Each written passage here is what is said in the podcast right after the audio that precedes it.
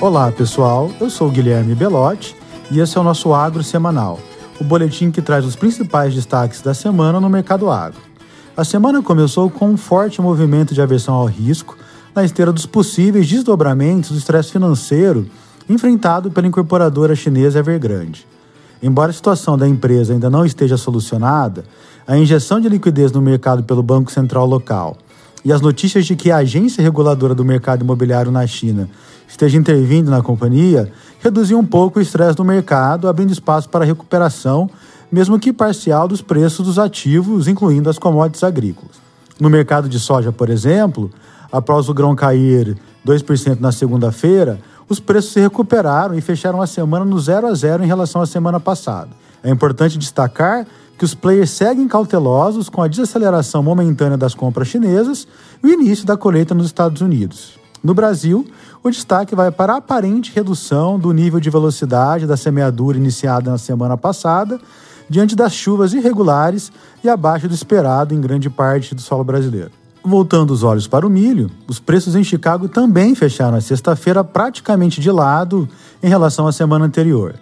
Já no mercado doméstico, as cotações voltaram a cair diante de uma combinação de compradores retraídos e do aumento aparente da disponibilidade com o avanço da colheita de segunda safra e a queda das exportações.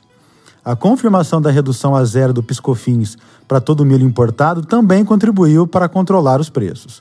O indicador Exalc BMF Bovespa caiu 3% na semana para R$ 90,8 por saca. No mercado de trigo, as cotações de primeiro vencimento em Chicago ganharam 2% na semana, impulsionados pelo corte da oferta global do cereal. No Brasil, os preços também voltaram a subir, acompanhando a depreciação do câmbio e a alta das cotações internacionais. O foco do produtor no momento está na colheita, que já começou, por exemplo, no estado do Paraná, totalizando cerca de 11% da área, segundo o Deral. Na softs, o destaque vai para as altas observadas no mercado de algodão em Nova York, na esteira principalmente das elevações dos preços do petróleo, que ganharam 3% em sete dias, e também do aumento das vendas dos Estados Unidos para a China.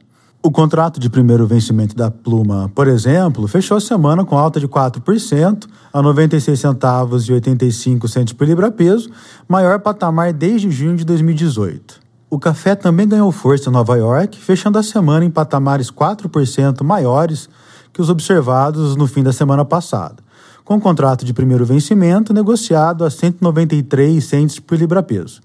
Combustível para as altas veio das preocupações com a falta de chuvas no Brasil e o excesso na Colômbia.